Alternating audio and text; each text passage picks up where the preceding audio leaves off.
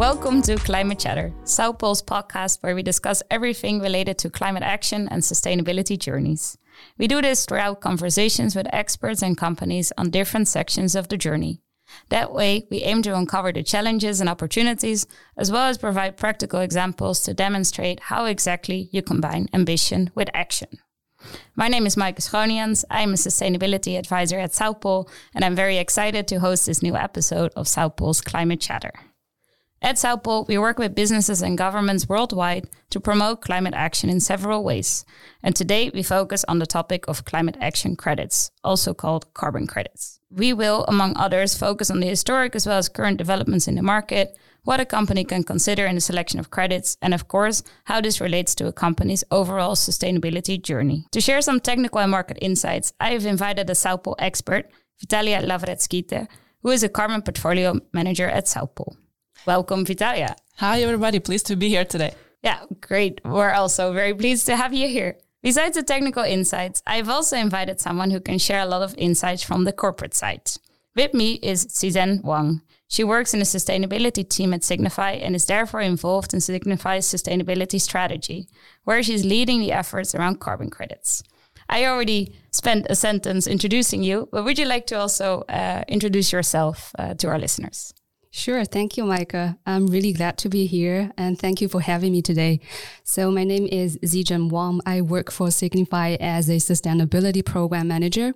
And for those who are not familiar with the company name Signify, we were formerly known as Philips Lighting. So we are the world leader in lighting and we provide high quality and energy efficient lighting products, systems, and services. So within Signify, um, I'm leading our climate actions, uh, which in a nutshell includes renewable energy, um, climate related risks and opportunities, um, and more closely related to today's topic, carbon footprint. And that is carbon footprint in our operations as well as in our value chain.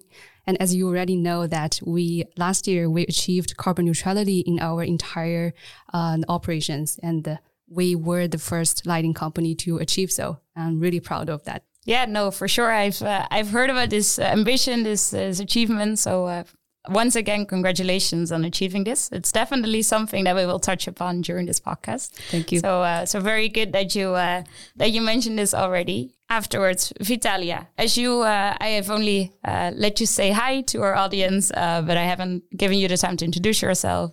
Would you like to uh, um, elaborate a bit on yourself and also the work that you do at Pole? Sure. Thanks very much, Maaike. So, hello, everybody. Uh, pleased to be here today. So, my name is Vitalia Lavretskite, and I'm a carbon portfolio manager at South Pole. I'm and my team are responsible for managing the supply and demand of carbon credits, and I work closely with our project development teams, which are scattered across the world, um, together with our corporate clients, which are also all over the world, to find the best carbon project solutions. I also follow and analyze the voluntary carbon market activities and trends. So absolutely pleased to be here today to discuss some of those and talk about the developments. Great. And I'm pretty sure that we will uh, touch upon your expertise uh, during this podcast as well, uh, with all the questions that we, uh, that we will address around sustainability journeys and uh, carbon credits. So, as I, as I said, we uh, we touch upon many different aspects of carbon credits, uh, historic developments, market trends, uh, the role of carbon credits within a sustainability journey. Um, so, let's start with the most basic question: What exactly are carbon credits? Yeah, to put it in very plain terms, uh, carbon credit is a tradable certificate that represents the avoidance or removal of one ton of carbon dioxide emissions that is emitted into the atmosphere. And in the case of a carbon credit, we are achieving a reduction of that one ton of CO2. So it is essentially a tradable certificate that a corporate can purchase in order to compensate for its emissions. We know that businesses, they emit, um, you know, CO2 and various other gases. And actually, in order to be able to contribute to climate action, we want to, to have a tool that helps us to compensate for those emissions and carbon credit is exactly that tool. Okay, so in, in other ways, it's a, it's a bit of a climate financing mechanism, right? Absolutely. Carbon credits enable corporates to, to channel carbon finance to projects all over the world So the first thing about carbon credits really is that it is uh, essentially reducing the overall carbon emissions across the world. And it can achieve that, you know, by, let's say, the different technologies, some of which can be avoidance, some of which can be removal of CO2 from the atmosphere. But the idea really is that we, we take that finance and we channel it in order to reduce the CO2 in the atmosphere so that we contribute to the livelihoods of communities, which is extremely important, especially when, you know, we're talking about the developing countries. These projects enable communities, um, you know, to have, to get access to things like water, things like electricity. They channel the finance that otherwise would not necessarily reach those impoverished communities. And I think that is a very important thing when we're talking about carbon credits. It's not just about CO2, it's also about the communities. Exactly. So basically, these carbon credits, they of course uh, are emission reduction projects that reduce emissions. That is the main goal, but they also support other sustainable development goals, right? Absolutely. And, and to a lot of companies, this is a, a very important point as well, because each company, you know, if we're talking about their supply chain, if, if they're manufacturing a product or they have, you know, a relationship with the different communities around the world, they want to make an impact in the world. And by investing in carbon credits, they actually have the ability to have that reach. You know, they can focus on a, on a community activity that they wish to support or on a certain geographical area and really put the money where they think it's worth it, you know? And I think that's a very significant added benefit to, to a lot of different companies across the industries as well. And, and Signify is just one example. Great. I wanted to touch upon uh, one more thing before we, we go to Cizhen with another question. Can you explain in super short terms a bit about the history of uh, carbon credits and how this was set up? Yeah, so essentially, um, a lot of the prehistoric carbon market it was, you know, originated with the with the signing of the Kyoto Protocol in 1997, and now the Kyoto era, so to speak, has ended, and we have moved into the Paris era. But essentially, what the Kyoto Protocol enabled was the the countries in the developed world they were able to get these carbon credits to compensate for their own emissions and this enabled essentially a, a global system, a compliance system that the countries were trading these um, carbon credits that also contributed to, to the development of the communities, as I said before. And a lot of the credits then ended up being uh, used under, for example, the, the European uh, trading scheme, the EU ETS.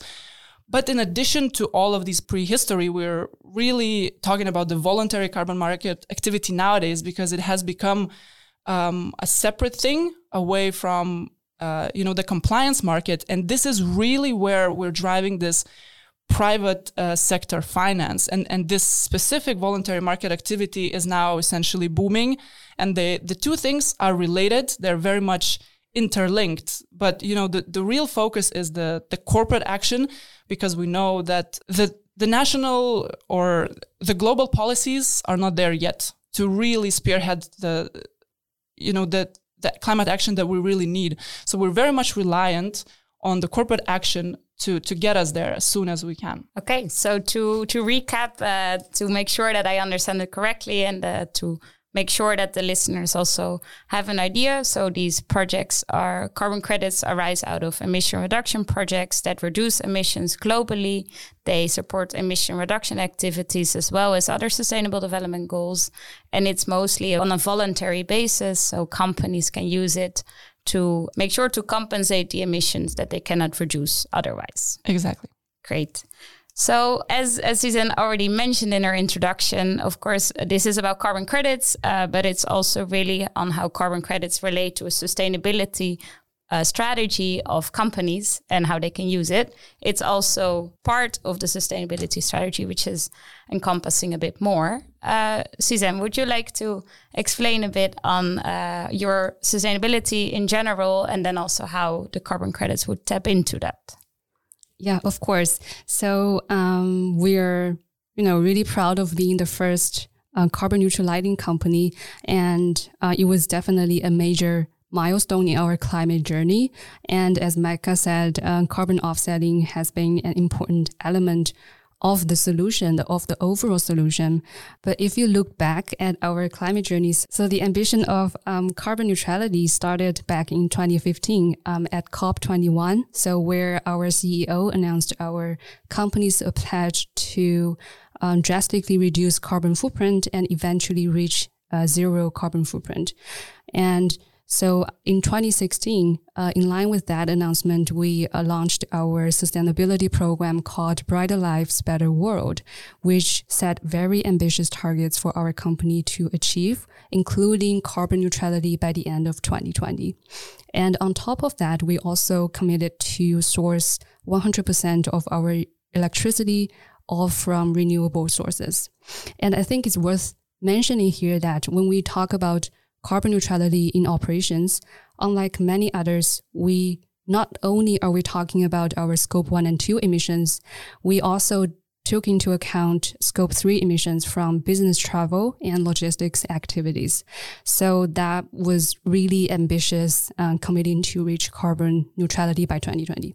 And the fact that we are one of the very few uh, manufacturing companies that are carbon neutral today says a lot about how ambitious our target were. And we worked really, really hard along the way in the past five years to, you know, to really get there to reach carbon neutrality. So in the past few years, we implemented more than 200 emission reduction initiatives all over the world in our factories, in our um, offices. We managed to switch to 100% renewable electricity. And in the area of business travel, we uh, implemented more sustainable business travel policy, and we have committed to a full electric and hybrid company fleet. And on the logistics side, we also largely increased the um, operational efficiency in logistics.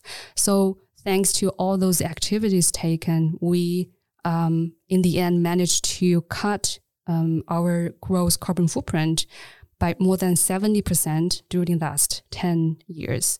So that being said, as a manufacturing company with a, a, footprint all over the world, we still have the um, unavoidable emissions. And that's exactly where the carbon offsetting credits came in, you know, to help us really um, deliver on our commitment, reach carbon neutral in the end. So um, I would say carbon offsetting was sort of like the final piece in the carbon neutrality puzzle. Okay, thank you for explaining this. And uh, yeah, no, it sounds like it's a good balance between um, compensating the unavoidable emissions as well as uh, implementing your sustainability activities. Uh, and and this this only will um, develop even further, but we will tap into that later. I wanted to uh, quickly uh, tap onto why you chosen this strategy. So, how did the activities identified make sense for your business or sustainability strategy? Um, did it align with your brand and products? Uh, and what were the main drivers of it? Yeah, sure. So, um, I think all in all, all those activities make sense for us because um, sustainability is really at the heart of our purpose and strategy. I, I, know it sounds like a cliche, but please hear me out. So, um, as a company, uh, that delivers energy efficient products to help uh, our customers reduce emissions. So I, I, we think ourselves, we consider ourselves as the enablers of um, climate action and emission reduction. And when we announced um, publicly that we were going to achieve carbon neutrality by the end of 2020, everything we did was working toward and contributing to that goal. And one of the uh, first initiatives we launched internally was actually to retrofit our own offices and factories with more energy efficient LED uh, lamps and luminaires. And that in the end, up to um, 80% energy saving as well as emission reduction. And that same simple approach can actually be applied uh, on a much wider scale. So if you look at the bigger picture, on lighting globally consume around 13% uh, electricity consumption and uh, globally roughly uh, 5% greenhouse gas emission. So if you think about the mat- magnitude of impact, uh, switching the energy inefficient lighting to more uh, efficient LED lighting will have very significant impact and will have significant benefits on the environment. So to help our customers and ourselves uh, reduce carbon emissions, uh, we have already sold more than 2.9 billion LED lamps and luminaires from 2015 to 2020. And that in total uh, helped our customers avoid around 73 million tons of CO2 emission. Okay, that's a great uh, that's a great achievement already. So thanks thanks for this. Uh, and then uh, one more um, question on uh, the decision to start compensating your emissions. Uh, I know that uh, for many of these, these, decisions, you need to go also maybe to board, or there needs to be a decision to start doing this to start your strategy. Uh, can you maybe share a bit on uh, how you made the decision to start compensating your emissions and how did this go internally?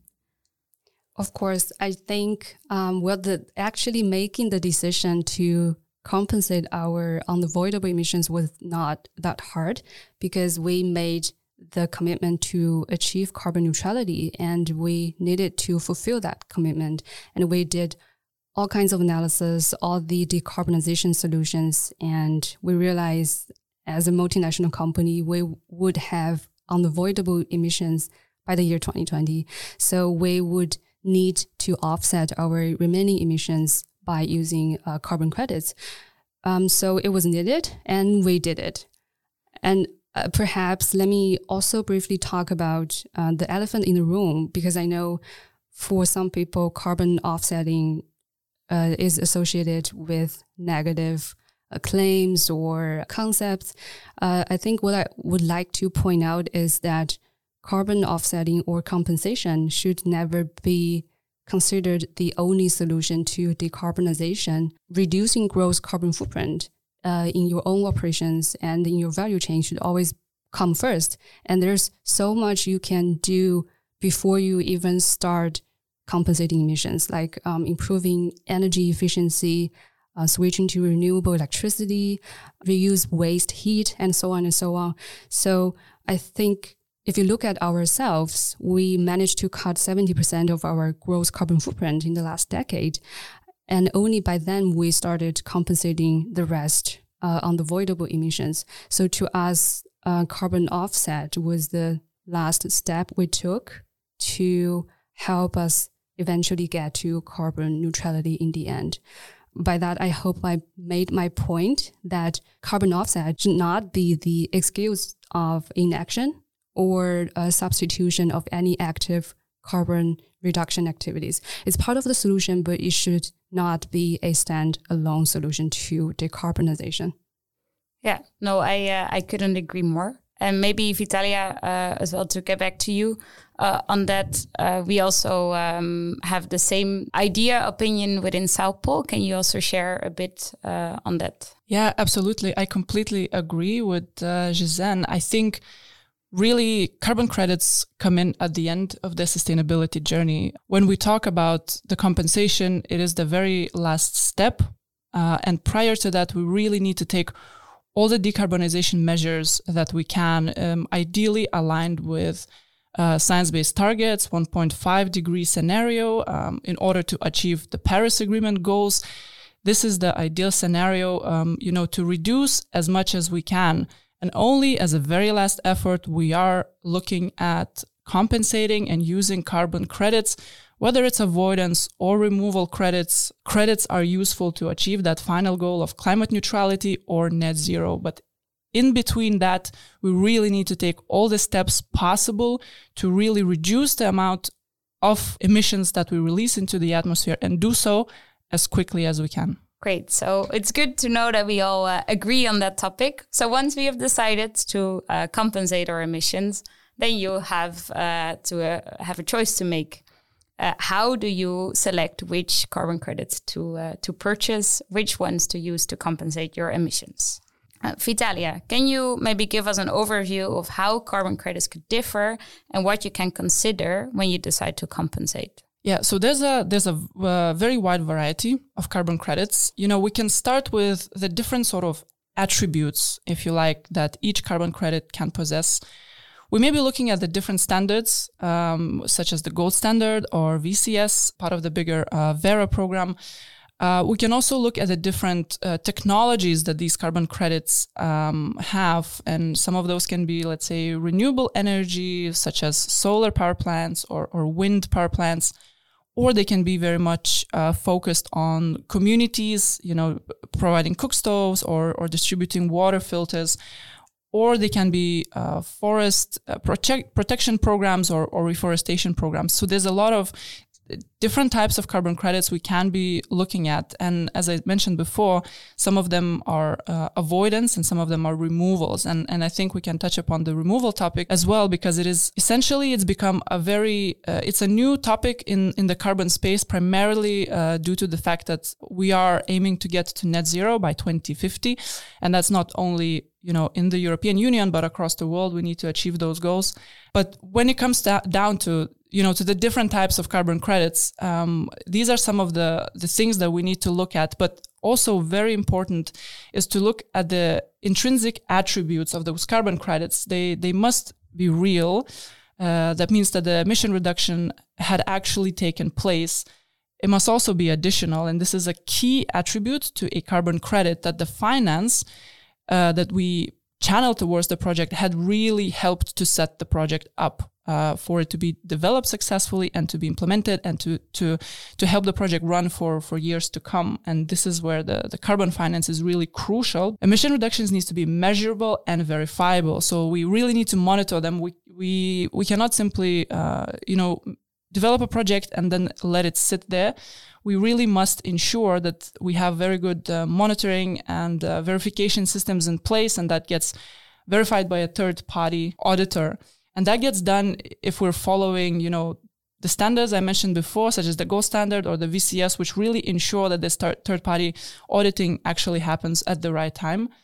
Um, and as well, we want the credits to be uh, permanent. And I think um, permanence is one of these features that we uh, we must ensure that the, the projects they deliver on this emission reduction and the emission reduction actually lasts. So we we put the safeguards in place that for example a forest if something happens to a forest due to natural fire or um, any other risk that may happen, we actually account for the loss. So we put aside a set number of credits to, you know, an insurance policy called, let's say, a, buffer pool, for example. So we really want to make sure that these changes or or these emissions reductions they stay for a long time. And this is what essentially the standards, such as the Gold Standard, VCS, um, the standards essentially which are um, approved by um, by ICROA, which is the international Carbon Reductions and Offsetting Alliance. Those standards are the highest quality ones, which ensure that all of these trades are followed. Okay, clear. Yes, for sure. And there, um, so there are basically a lot of different uh, aspects that you can consider. So I've heard community cook stoves projects, uh, some uh, other technologies, renewable energy technologies, forestry projects there's different locations so there's many decisions that you can take uh, in terms of uh, selecting what kind of carbon credits uh, you you purchase Suzanne can you maybe share a bit on what kind of credits uh, you purchase and how you made this decision yeah, sure, of course. So for us, it's um, very important for us to invest in carbon credits that are aligned with our purpose. So that refers to uh, offsetting projects that have very clear and also quantifiable environmental and social benefits. Next to that, we um, also value the transparency and the credibility of those credits highly. That means the carbon credits we purchase should be um, verified by one of the uh, standards uh, Vitalia mentioned earlier, gold standard or VCS and so on. And we actually have been working with South Pole uh, on carbon offsetting projects for years. Just to name a few um, of the projects we invested in. Um, so we have been supporting the uh, reforestation and forest conservation projects in Colombia and uh, in Zimbabwe.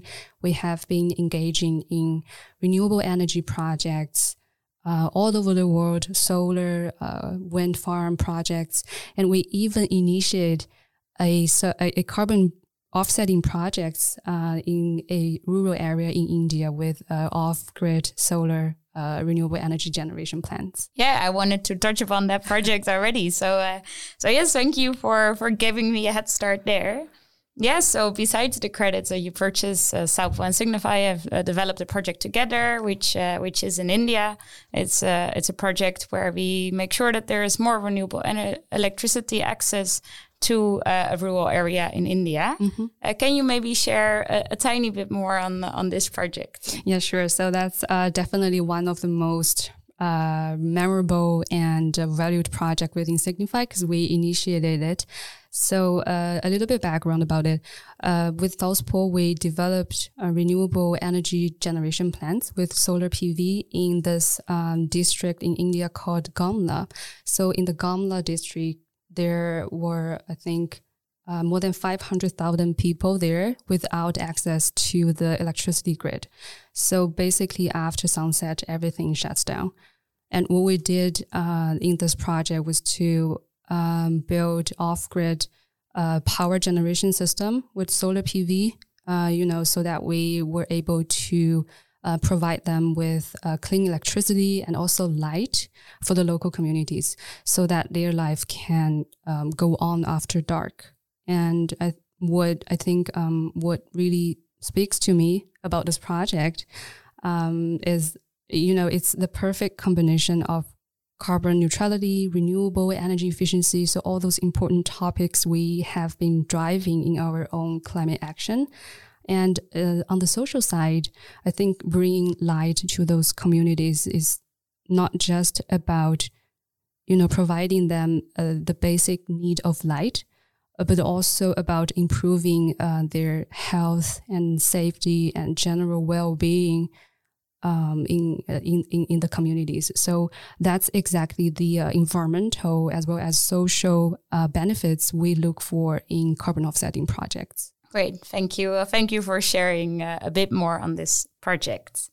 Well, Vitale, you have uh, mentioned a few times already net zero and the importance of standards, uh, a lot of changes in the market. Uh, well, similar to the entire sustainability sector, there have been a lot of developments. I think all of the listeners who are also working in the sustainability sector, they know that this market is changing every uh, every half year, every week, and uh, there's new trends coming up. There's new uh, guidelines coming up towards science-based targets. There's there's a lot of changes. Um, this is the case in the sustainability sector as well as in the carbon credits market.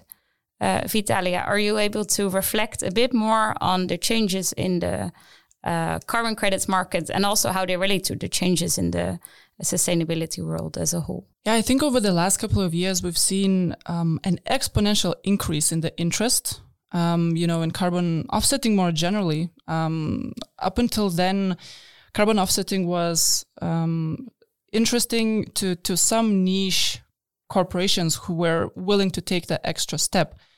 But over the last couple of, of years, we have really seen uh, such an increase in interest that we as South Pole have uh, have been struggling to keep up with all the demand, which is amazing uh, news for climate because for the first time in history, uh, we have started to take the topic very seriously.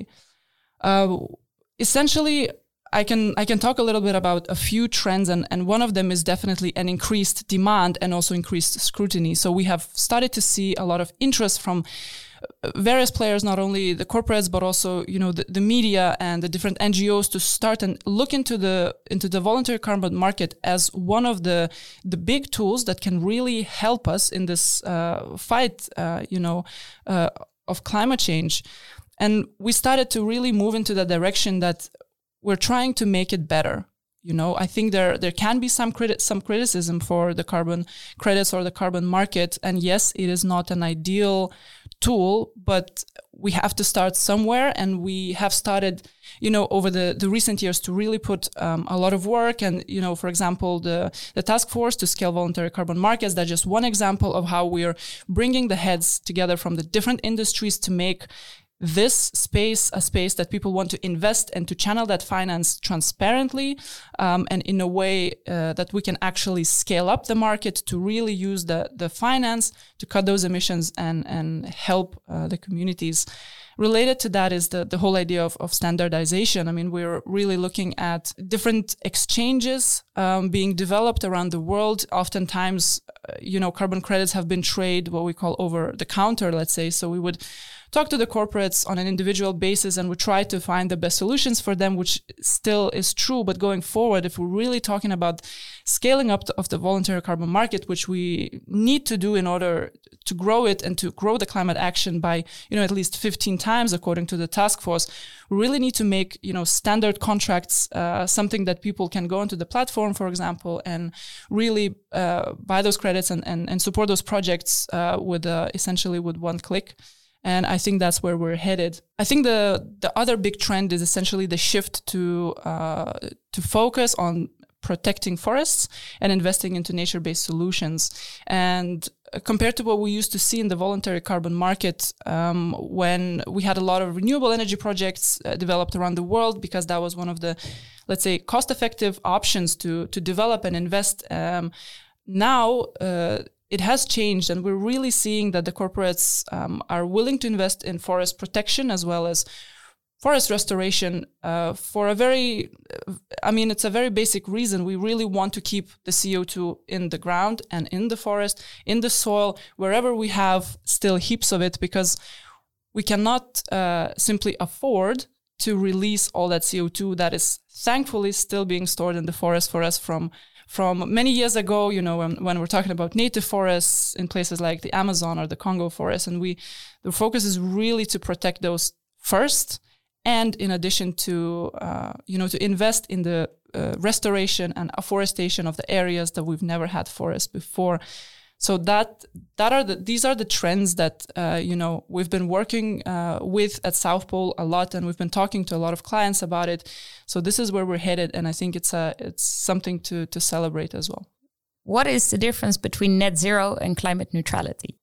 So the key difference between the concepts of climate neutrality and net zero is where we're going. I mean, climate neutrality is one step towards essentially full um, decarbonization of our economy. So achieving that climate neutrality is a very important step in the transition. And we, we can do so by, for example, investing in, in various projects such as avoidance, for example. But what the real goal is and what the what we need to strive for is net zero, which means that uh, we need to take out the CO2 out of the atmosphere as much as we put it into the atmosphere. So we, we really need to equalize and, and achieve that balance of the full um, state when there isn't any more carbon um, emitted into the atmosphere.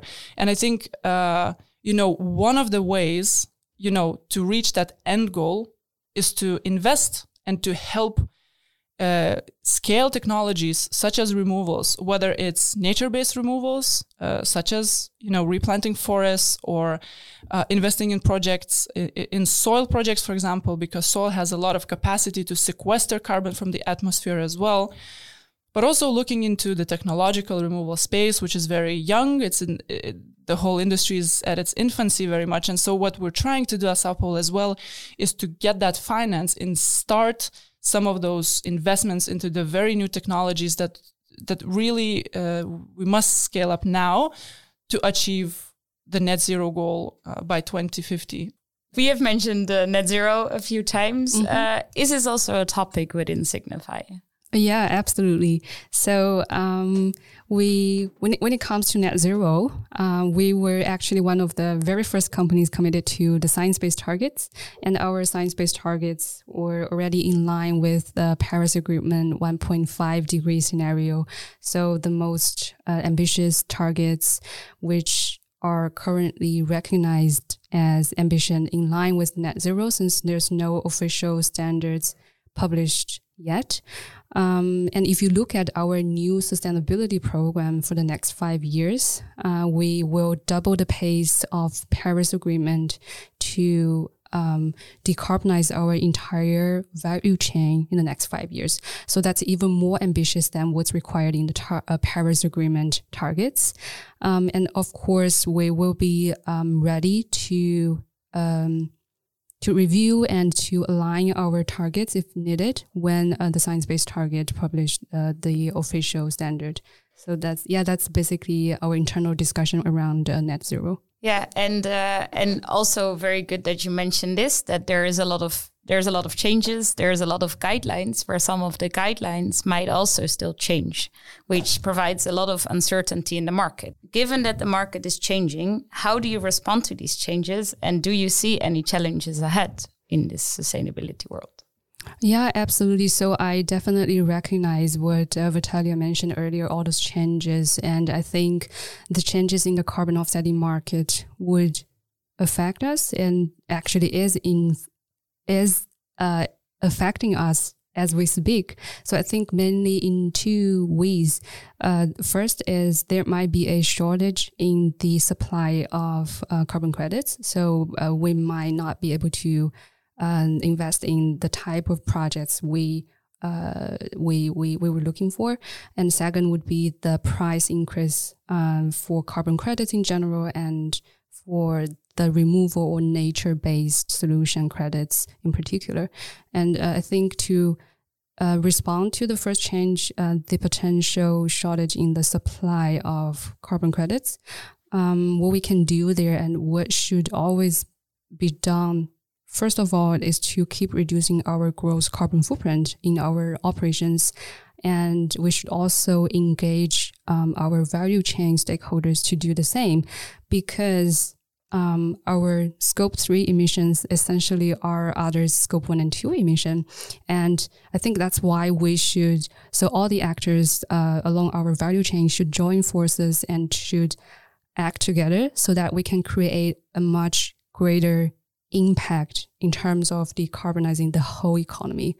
And um, when it comes to the second challenge, so the uh, price increase in uh, carbon credits, um, of course, we try to stay ahead of the changes. We're evaluating and try to mitigate the risks early on. And we're also exploring a few options, sourcing options with South Pole uh, to, you know, set a new strategy of purchasing, you know, to mitigate the the, the risks there.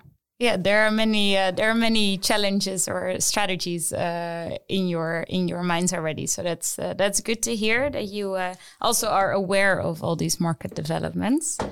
Uh, what is your um, decision on uh, removal versus avoidance credits? Is that also something you consider within Signify? Mm -hmm, mm -hmm, definitely. Um, I think you know, when it comes to uh, removal credits, so I think there were still some nuances around carbon removal approaches and carbon storage technologies. All in all, in that area, there's still uh, some level of uncertainty. But I think um, it has been very clearly pointed out by the Science Based Target Initiative that in order to reach net zero in the end, uh, what we need is carbon removal. So the removal credits are what's necessary and what's needed. So uh, within Signify, we're also reviewing our own carbon credits purchasing strategy. So we want to, you know, also move away from uh, the compensating compensation credits, um, minimizing the compensation credits, and uh, eventually get to a point that all of our unavoidable emissions will be abated by carbon removal in the end. We have touched upon uh, many different uh, aspects of carbon credits, um, and uh, I think it is time to to wrap up. Uh, Vitalia, as an expert of carbon credits, do you have any specific uh, things you would like to address as a as a final takeaway for uh, Suzanne and mainly the listeners to this podcast? I think we do really need to focus on investing in nature-based solutions uh, I think this is one of our best way, as well as uh, the most cost cost effective way to achieve those reductions. We we still have some of these, let's say, projects which are low hanging fruit that we can invest in and reap those benefits um, at a at a good cost uh, for everybody. But those technologies will become more expensive as we go along there's simply less land, for example, to use for, you know, replanting forests. And then we'll need to be a bit more creative how to achieve those large scale emissions reductions. So really going forward, we should really focus on protecting the existing forest, uh, investing in nature based solutions, removals to let those new forests appear all around the world to help us sequester that uh, CO2 as much as we can and really look into the technological removal space and help get that finance, collect the, uh, you know, collect the finance together from the different stakeholders around the world, um, put it into a fund and develop the technologies that enable us then to scale it and you know to to bring access of these technologies to to the different companies around the world.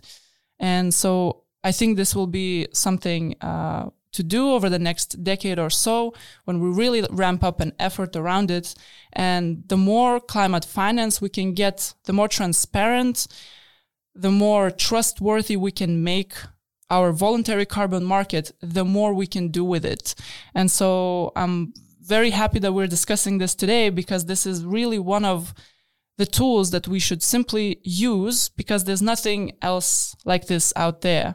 We have this opportunity to make a market that is efficient economically and, and you know, uses, which uses the, let's say, the economies of scale to use the leverages and the finance to really bring the technology to life. And we should use the opportunity because we may not have another one. And definitely that's where I see we're headed.